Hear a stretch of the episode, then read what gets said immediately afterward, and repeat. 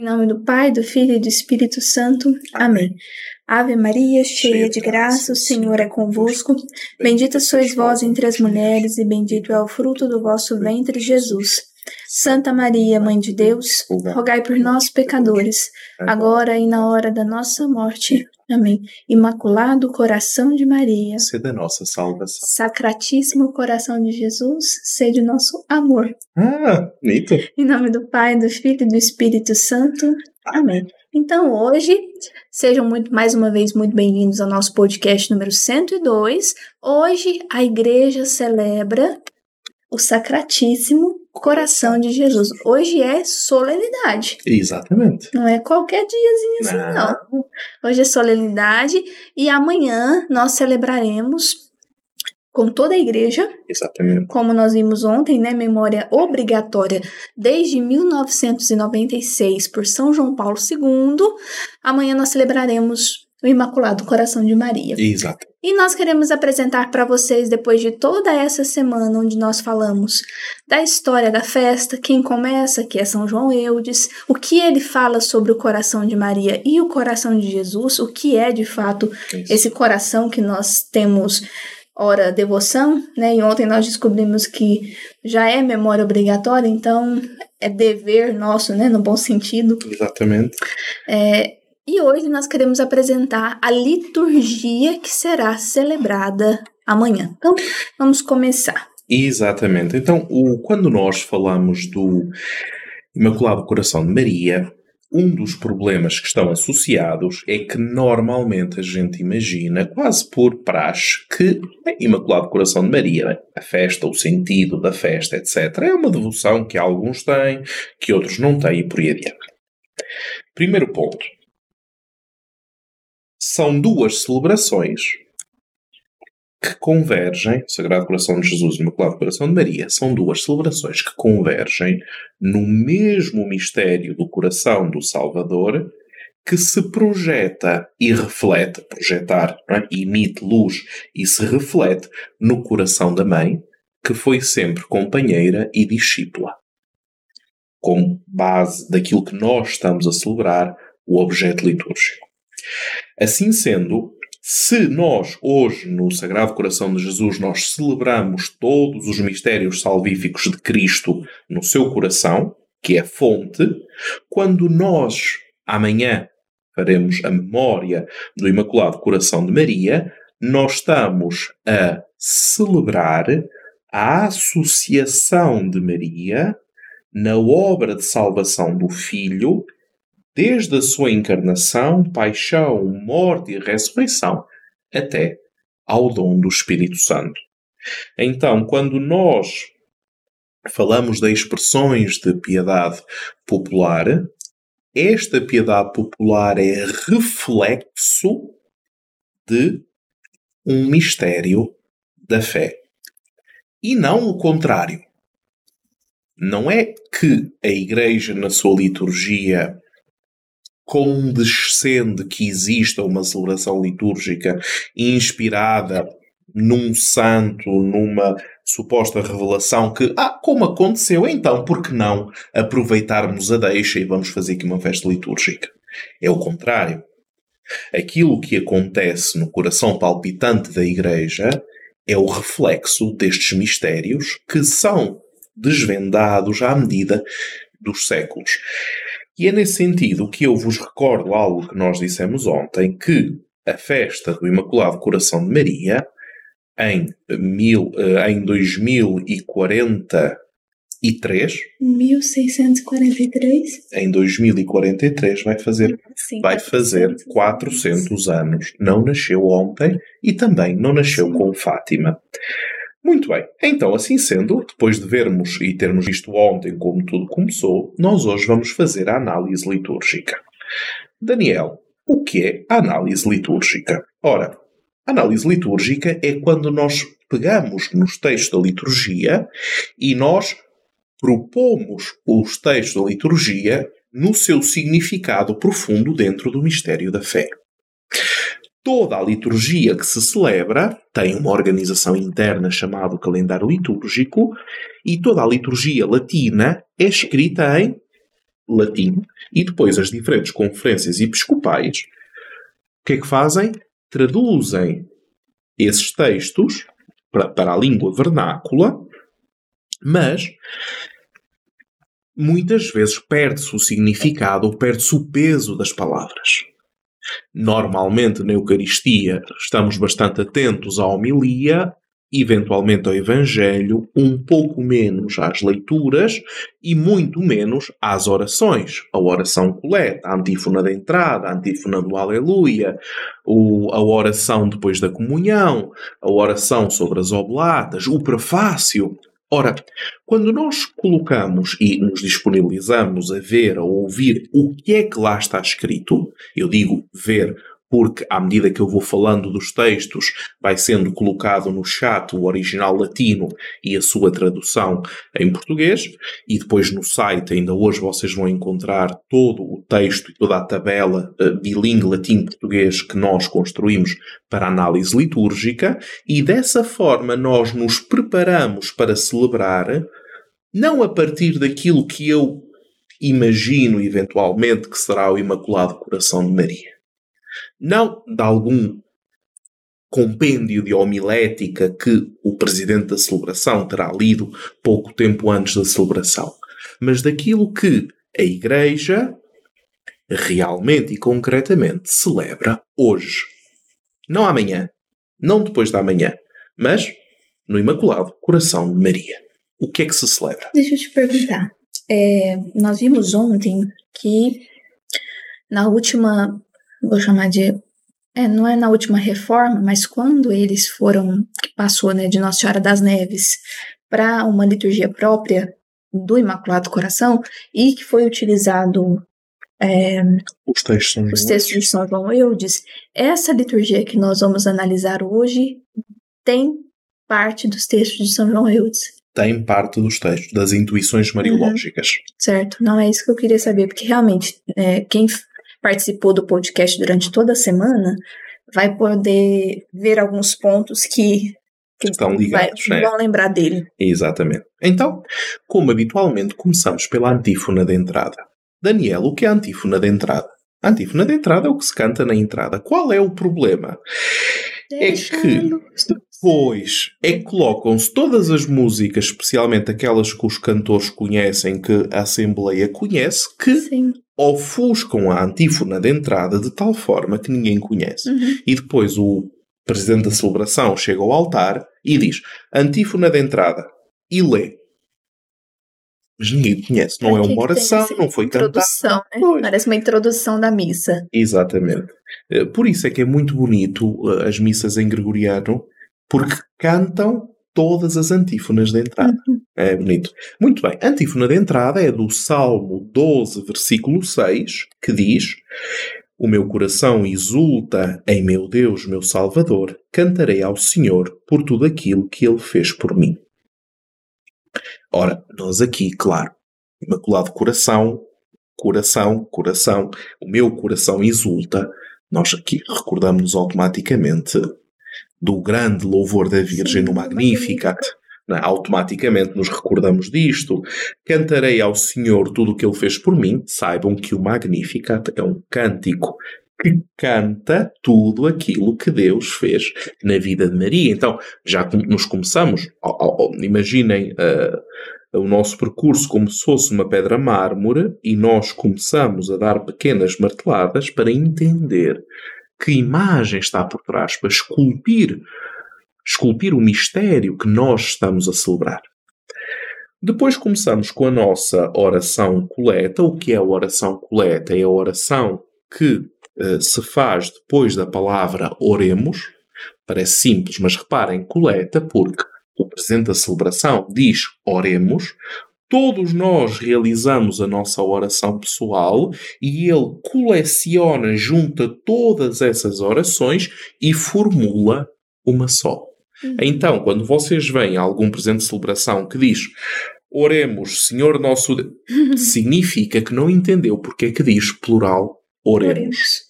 Então ele recolhe as nossas orações e nessa oração que ele irá fazer é como se, como se fosse um, um incenso, né? Que recolhe ali e leva depois. Exatamente, exatamente. Então reparem, Senhor nosso Deus, que preparastes no coração da Virgem Santa Maria uma digna morada do Espírito Santo. É, o texto latino, latino, vocês podem ver agora aí no chat, diz habitaculum. Habitaculum não é casa, não é? É a habitação, Uhum. o local onde eu mais estou, a habitação. Transformai-nos por sua intercessão, ou concedei-nos propício, é outra forma de dizer segundo o original latino, em templos da vossa glória. Ora, templos da vossa glória significa que a imagem de Maria, que é templo Uhum. do Espírito Santo, morada, Morada, e porquê, e porquê a questão da morada? Porque eh, é o permanente. O templo é onde eu encontro pontualmente a presença de Deus, a morada é onde Deus eu habita. estou. É. É? Daí morada e templo. Templos da vossa glória.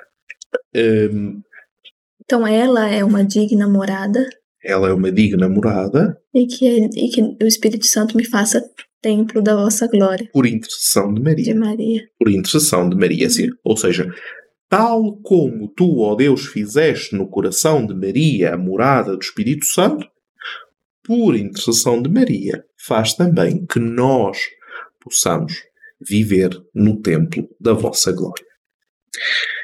E aqui está a oração coleta. Então come- começamos já a desenhar, e depois a nossa criatividade, porque o Espírito Santo é criativo. Agora eu vou te perguntar aqui algo que eu nunca fiz essa pergunta antes, nem, nem, nem ao vivo, nem fora do ao vivo.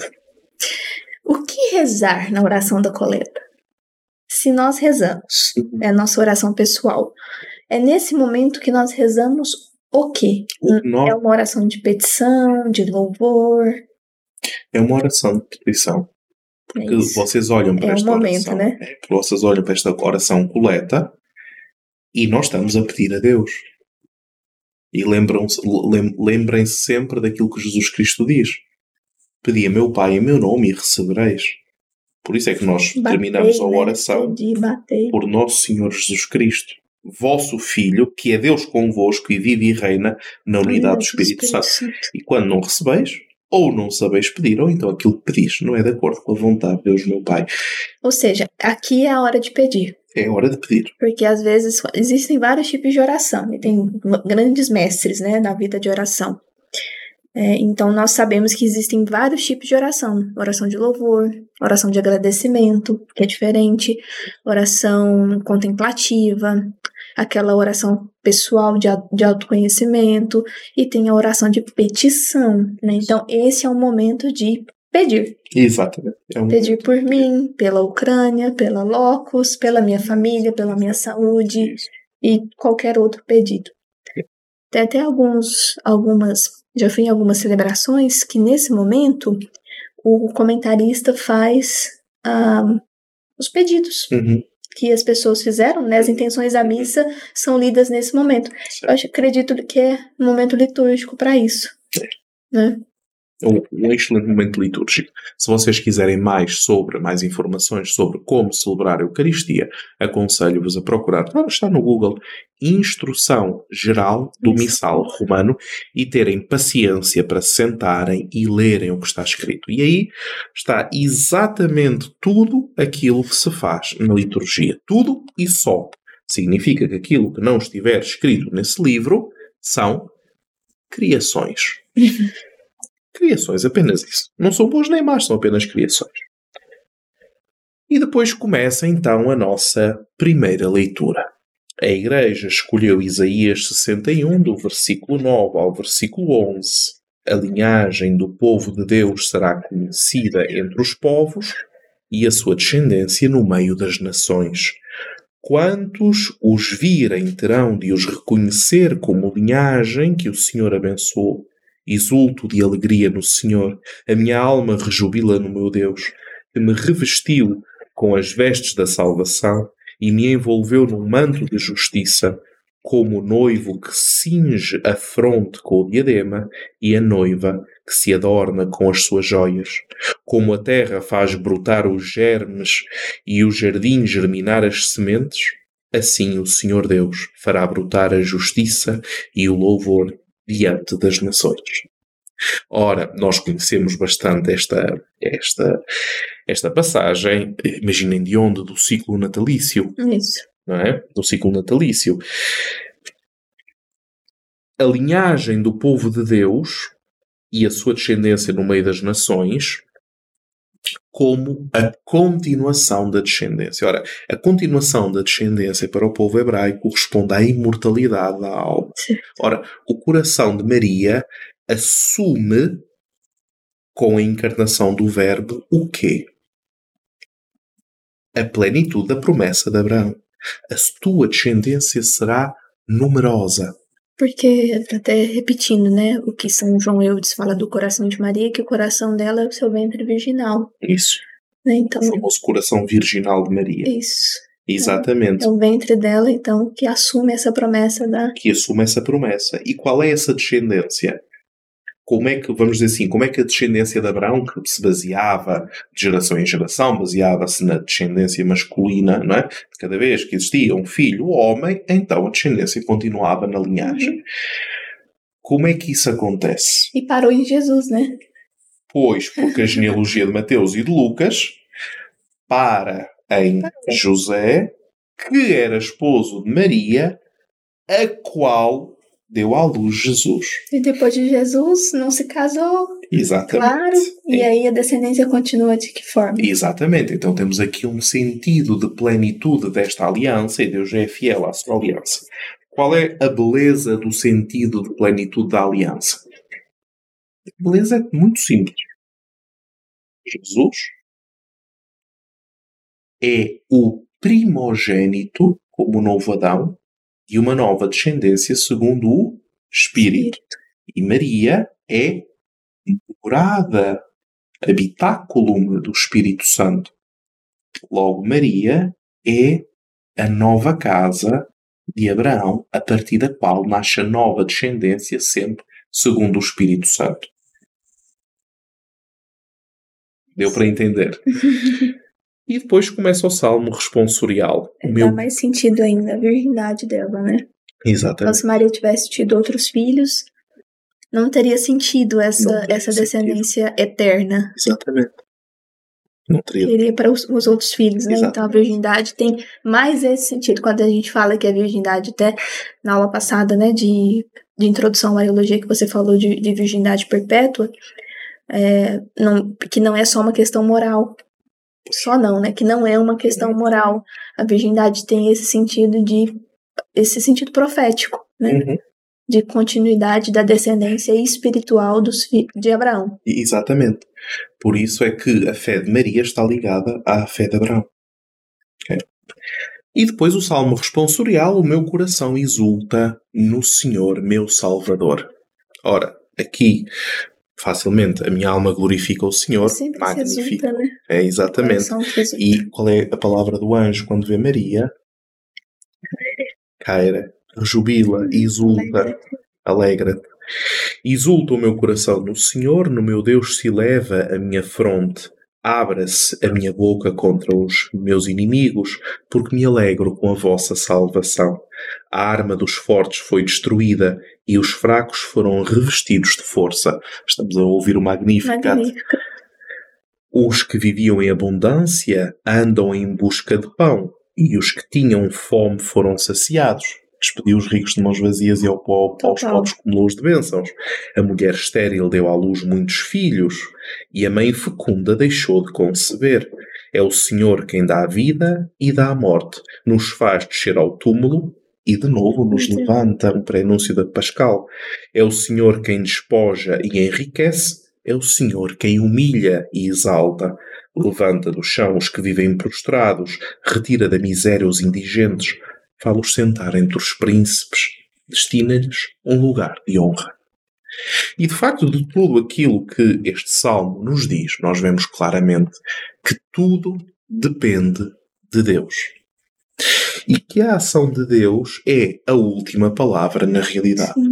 Significa que se Deus quis propor ao mundo um coração de Maria como o lugar onde nós aprendemos a responder à proposta de Deus, cooperar nessa obra da salvação, Deus quis e assim fez. E o coração de Maria exulta no Senhor. E depois do salmo começa o nosso Aleluia. Claro que se o Aleluia for, se o, se o Aleluia for uh, bem pronunciado, as pessoas entendem, porque às vezes há alguns Aleluias que até o sistema de som é um bocadinho fraco e não se ouve muito bem. Diz o, diz o, o portanto, o refrão da Aleluia, uh, citando uh, Lucas 2,19. Bendita sejai, seja a Virgem Santa Maria, que conservava a palavra de Deus, meditando-a em seu coração. Claro, novamente a palavra coração, porque ela medita na palavra de Deus, então é declarada bem-aventurada, porque a palavra de Deus, a escuta da palavra de Deus e a sua interiorização que permitem que o reino dos céus se expanda. E tanto é verdade que agora o Evangelho, Lucas 2, de 41 a 51, vai dizer: Os pais de Jesus iam todos os anos a Jerusalém pela festa de Páscoa. Quando ele fez 12 anos, subiram até lá, como era costume da festa. Quando eles regressavam passados os dias festivos, o menino Jesus ficou em Jerusalém sem que seus pais o soubessem. Julgando que ele vinha na caravana, fizeram um dia de viagem e começaram a procurá-lo entre os parentes e conhecidos. Não o encontrando, voltaram a Jerusalém à sua procura.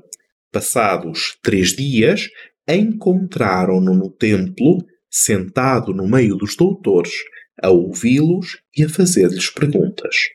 Todos os que o ouviam estavam surpreendidos com a sua inteligência e as suas respostas. Quando viram Jesus, seus pais ficaram admirados e sua mãe disse-lhe: Filho, por que procedeste assim conosco?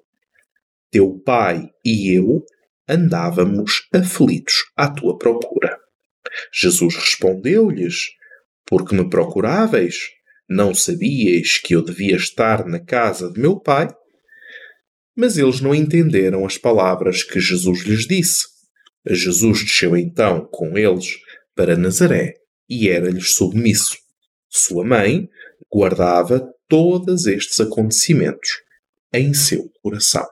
Ora, é perca o encontro do menino Jesus no templo, celebra-se uh, este mistério no Rosário, conhecemos o texto praticamente à memória, mas estamos perante momentos fulcrais, uh, pascais, pascais na análise uhum. da Mariologia Bíblica são momentos pascais que pré-anunciam a Páscoa, já vamos ver porquê, e todos estes acontecimentos, aqui é o ponto central, todos estes acontecimentos têm espaço no coração.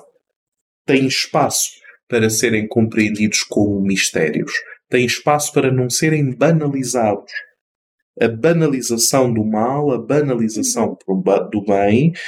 Uh, nós vivemos num mundo hoje que é muito anafetivo, ou seja, cujas suas emoções não se expressam. Ou quando se expressam, parece mais histeria coletiva do que o fruir, o desfrutar de alguma coisa boa. Daqui entra o excesso, daqui entra a necessidade de aceder a estados alterados por indução de substâncias, álcool, etc., para que a pessoa possa realmente desfrutar o que está à sua volta. Ou seja, eu preciso de me adormecer uh, para que eu possa relaxar. Ora, voltando ao é mistério que está a ser celebrado. A contemplação de Maria era daquilo que ela não compreendia, mas também daquilo que ela tinha vivido. E aqui encontra-se a história da salvação, porque reparem, tal como Maria caminhou entre luzes e sombras do que conhece, do que não conhece, do que conhece apenas pela fé, mas que a vida e o, e o, e o seu pensamento lhe dizem coisas contrárias. Dou-vos um exemplo. Maria vê o filho a morrer na cruz. Claro. Na fé acreditamos que Deus é fiel à sua promessa. Um filho morre à nossa frente numa cruz está morto. Então, a sua vivência diz que ele está morto, o seu pensamento diz que ele está morto, a sua fé diz: calma, não é a última palavra. São coisas diferentes. E tudo isso tem lugar no coração de Maria. Pensem comigo: Jerusalém, festa da Páscoa. Onde é que Cristo foi morto? Em Jerusalém, na festa da Páscoa hebraica. Jesus Cristo é perdido com a sua morte e é procurado de forma aflitiva pelos discípulos, assim também pelos uhum. pais. Quando Jesus novamente é encontrado, todos estão admirados com as suas respostas. Quando Jesus se deixa encontrar e aparece como ressuscitado, todos estão admirados com o quê? Com a concretização da promessa da ressurreição. Quando Jesus é interrogado acerca dessa ressurreição, claro, para a história as palavras de Tomé, se eu não, não tocar não acredito, uhum. etc. Mas quando Jesus é interrogado sobre a questão da ressurreição, ele coloca perguntas difíceis, por exemplo, aos discípulos de Emaús, começou-os a interrogar sobre então a lei, os profetas e o que se dizia do Messias, e eles dizem: tu és o único que não sabe aquilo que aconteceu em Jerusalém nestes dias, ou seja, o óbvio, tu não sabes.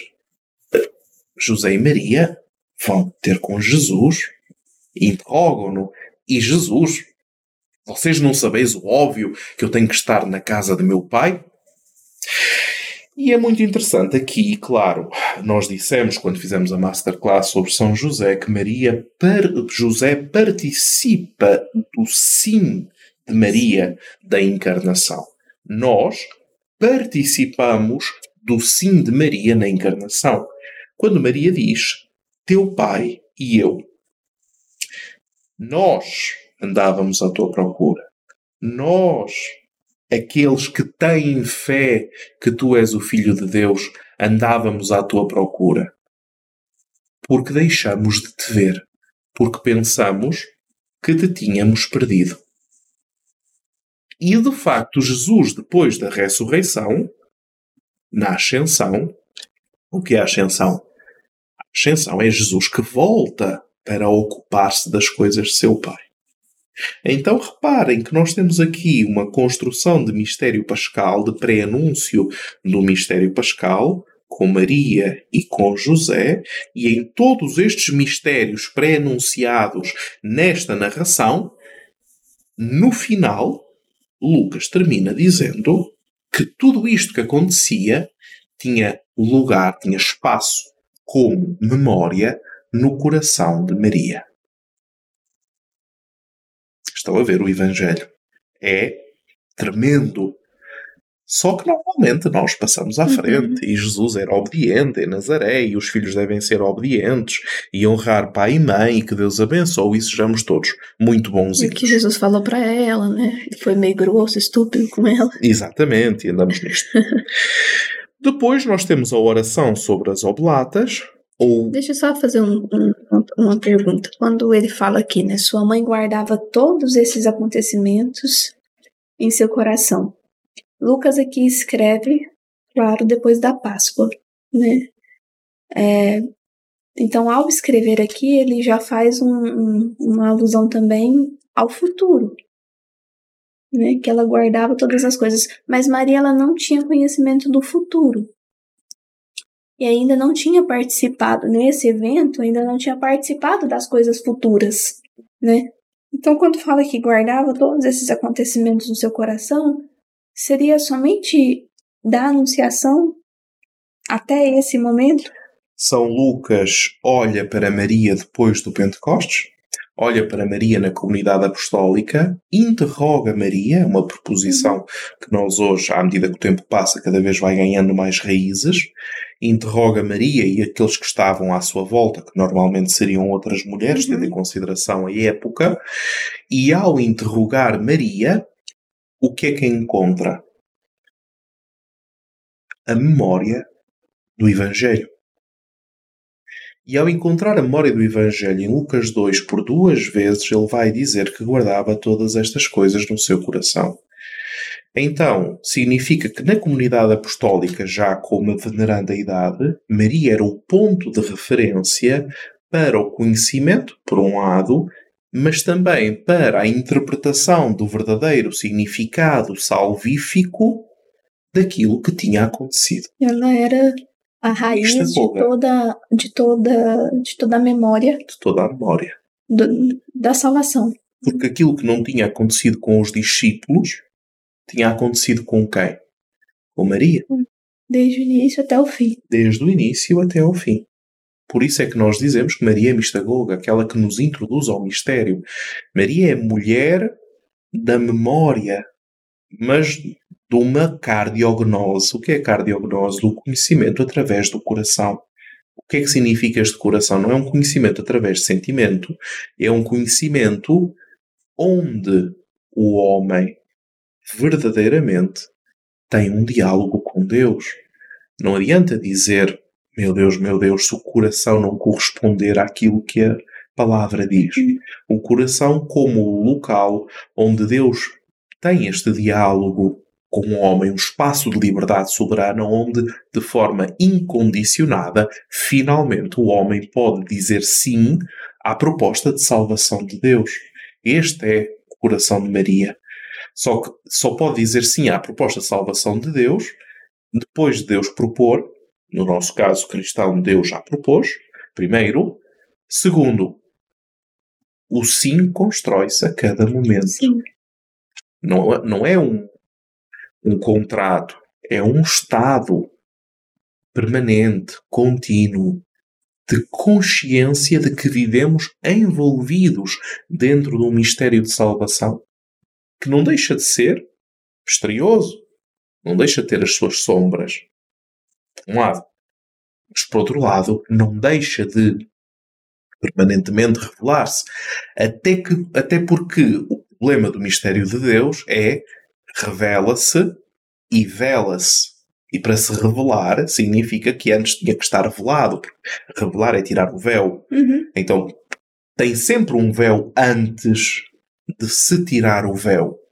Por isso é que nós olhamos para a nossa história, olhamos para trás e só aí é que nós compreendemos como Deus estava presente, como Ele agiu na nossa história através de situações, pessoas, palavras, etc.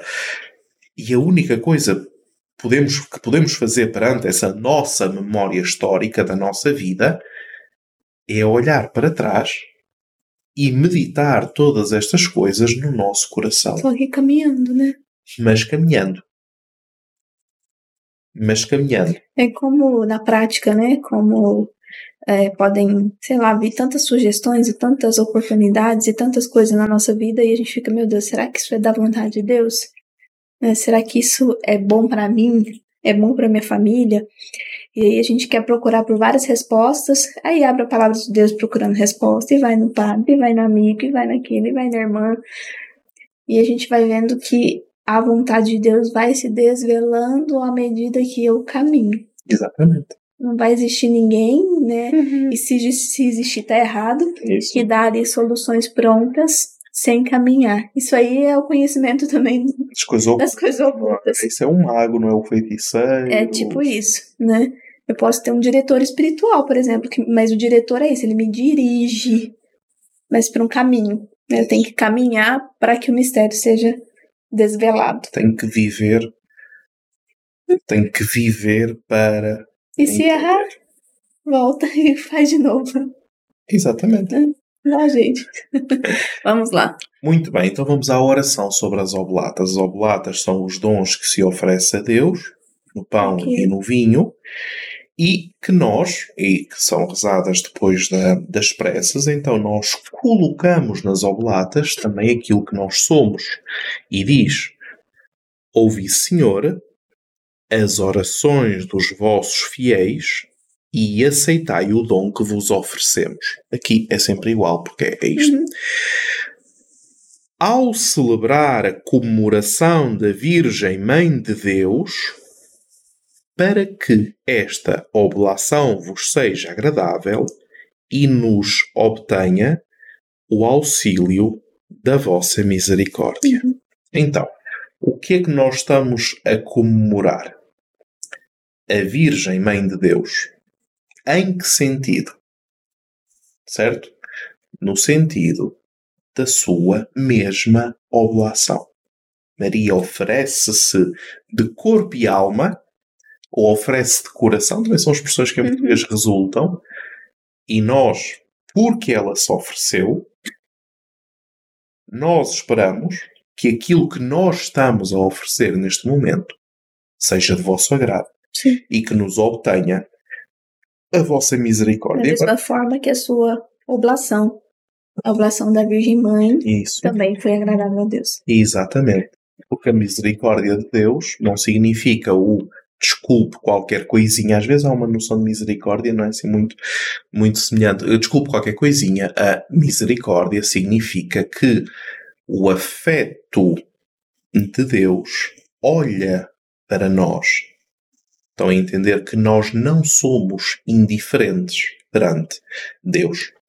E nos, uh, no prefácio da festa, ora, esta festa não tem um prefácio próprio, mas indica que deve ser celebrado o prefácio número 1 da Virgem Santa Maria. Ora, no prefácio número 1, nós lemos: Senhor Pai Santo, Deus Eterno e Omnipotente, é verdadeiramente nosso dever, é nossa salvação, dar-vos graças sempre e em toda a parte e louvar-vos e bendizer-vos e glorificar-vos na memória da Virgem Santa Maria. Até aqui é igual para cada festa.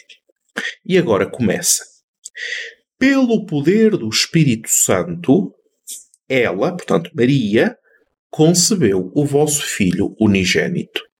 E sem perder a glória da sua virgindade, deu à luz, eh, deu ao mundo a luz eterna, nosso Senhor Jesus Cristo. Ora, já está a colocar Maria, tal como na oração inicial, como morada do Espírito Santo, perpetuamente virgem e mãe da luz eterna.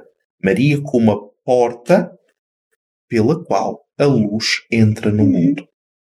Então, nós, quando falamos de coração de Maria, nós já estamos dentro desta porta, porque o coração de Maria olha para estes dois mistérios que cumprem a vontade do Pai, que é a encarnação do Verbo, porque os meus olhos viram a luz da salvação, um lado, que é o que vai dizer o vai dizer no Nunc Dimitis o velho Simeão, Agora, Senhor, deixareis ir em paz o vosso ser, porque os meus olhos viram a luz da salvação, por um lado. Por outro lado, a relação entre Maria e Espírito Santo, que dentro da virgindade como sinal, como disse a professora Carol, profético, continua a existir. Por ele, os anjos louvam a vossa majestade, as dominações vos adoram, as potestades vos reverenciam, os céus, os espíritos celestes e os serafins vos aclamam, unidos em eterna exultação. Permiti que nos associemos às suas vozes, proclamando humildemente o vosso louvor. Então, é muito concentrado à volta, como é óbvio, é um prefácio, à volta de Jesus Cristo, à volta do coro angélico, mas quando toca na questão de Maria, atribui-lhe uma maternidade não indiferente. Daí sempre a famosa frase: Maria concebeu primeiro no coração e depois no ventre. Seja, um sim permanente. E aqui leva-nos à comunhão, a antífona de comunhão, Lucas 2,19. Maria guardava todas estas palavras, meditando-as em seu coração. Reparem, nós lemos em Lucas 2,51b Maria contemplava todas estas coisas no seu coração. Em Lucas 19, anteriormente, a mesma frase, praticamente. novamente o coração de Maria, novamente a sua ligação com o mistério de Deus. E depois a, a liturgia termina com a oração depois da comunhão. E eu digo-vos pessoalmente que a oração depois da comunhão normalmente é uma oração muito maltratada. Sim. Eu tô ali cansado. tá terminando a missa e a gente mal presta atenção, né? É, muito maltratada, mas continua a ser uma grande proposição de mistério uh, e que faz-nos entender, afinal, aquilo que nós celebramos. Ou seja, as outras orações dizem-nos aquilo que nós iremos celebrar, a oração depois da comunhão, aquilo que nós celebramos. Senhor, que nos fizestes participar no sacramento da redenção eterna, da comunhão, concedei que, ao celebrarmos a memória da mãe do vosso Filho, nos alegremos com a plenitude da vossa graça. É cheia de graça. Sim. Então nós alegramos-nos com a que caritomania. Exatamente. E sintamos crescer continuamente em nós os frutos da salvação. Ora, crescer em nós os frutos da salvação, o que é que isto significa? Pergunta. Que nós, nós, nós sintamos, né? E sintamos crescer. Sintamos. E em latim o que está lá é sentiamos. Né? O, que está, o que está lá em latim é e, sent, uh, e, e, e sintamos aumentar de forma contínua a salvação. Claro, depois traduzimos por frutos da salvação. Uhum. A salvação. Porquê? Porque o cristianismo corresponde à dilatação do reino dos céus, ou dilatação da vida eterna, ou dilatação do, do reino de Deus. A expansão a expansão, dilatação, a expansão. Uhum. O que é que isto significa? Sabendo que a vida eterna corresponde em acreditar, segundo João, em acreditar em Deus Pai e no Filho que ele enviou através do Espírito Santo, quem é a primeira pessoa que vive a vida eterna? Quem é a primeira que acreditou? Quem é a primeira a entrar dentro da vida intratrinitária? Maria. Pensemos na Anunciação. Essa é a porta de entrada. Sim de Maria, o coração que diz sim a Deus, eis aqui a serva do Senhor.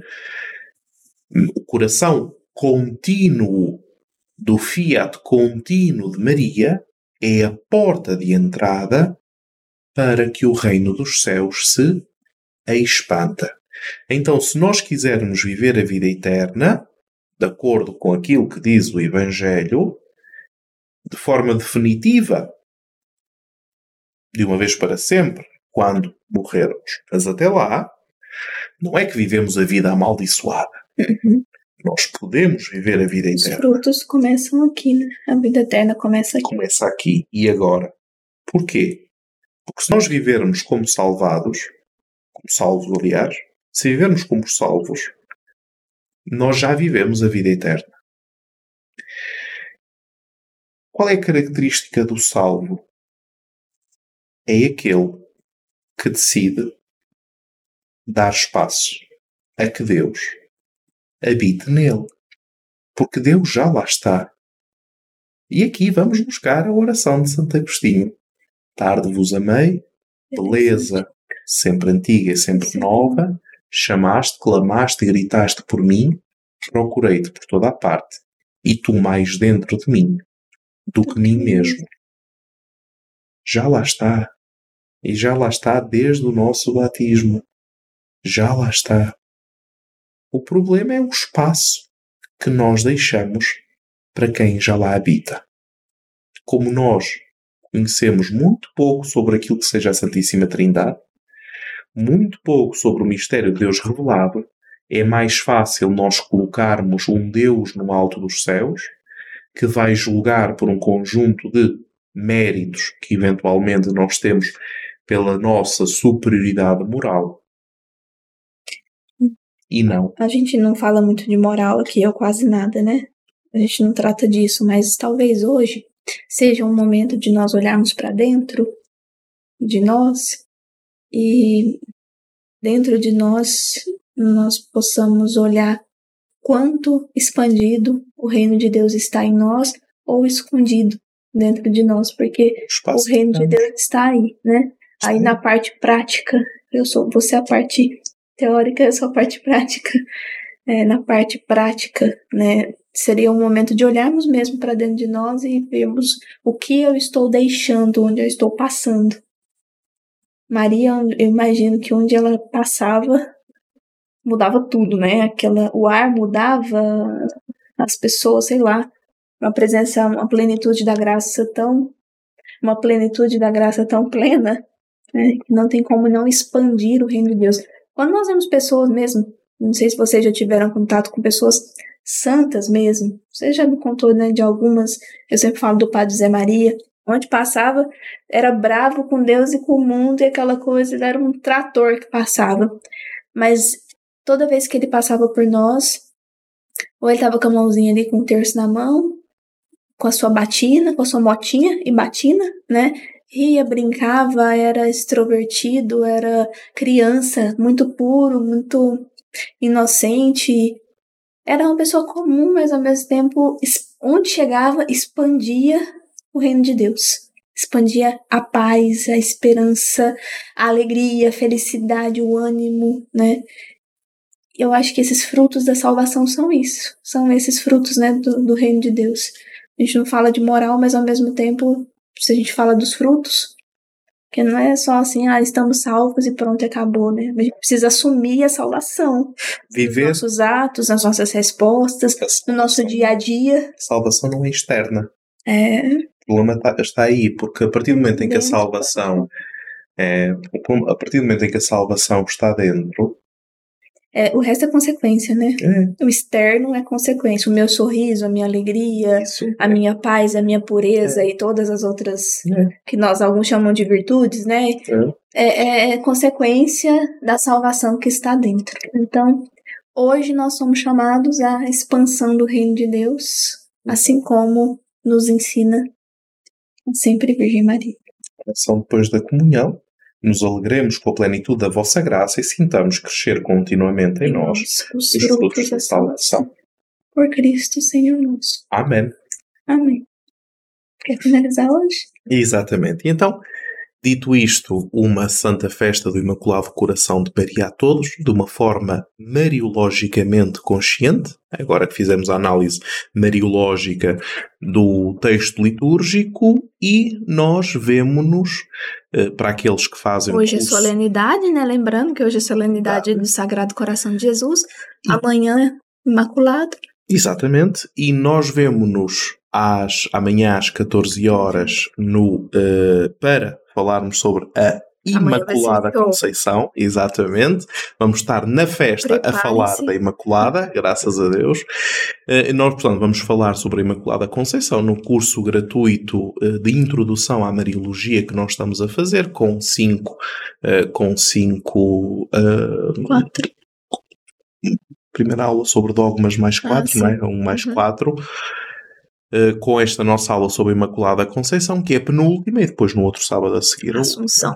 Mas amanhã não percam. Imaculada porque Conceição. 14 horas estaremos para o curso de Introdução à Mariologia e nós pedimos para que vocês rezem por nós. Exatamente. Estaremos também amanhã de manhã, que de tarde tem aula, de manhã nós estaremos numa exposição também de arte sacra, onde nós vamos expor as nossas obras. Então, Exato. reze por nós para que o reino de Deus também seja expandido naquele lugar. Exatamente. Né? Em todo lugar, não se esqueça de evangelizar. Exatamente. É isso mesmo. Então, boa festa para vocês, boa solenidade hoje, santa memória amanhã. Deus nos abençoe e até amanhã, se Deus quiser. Deus. Tchau.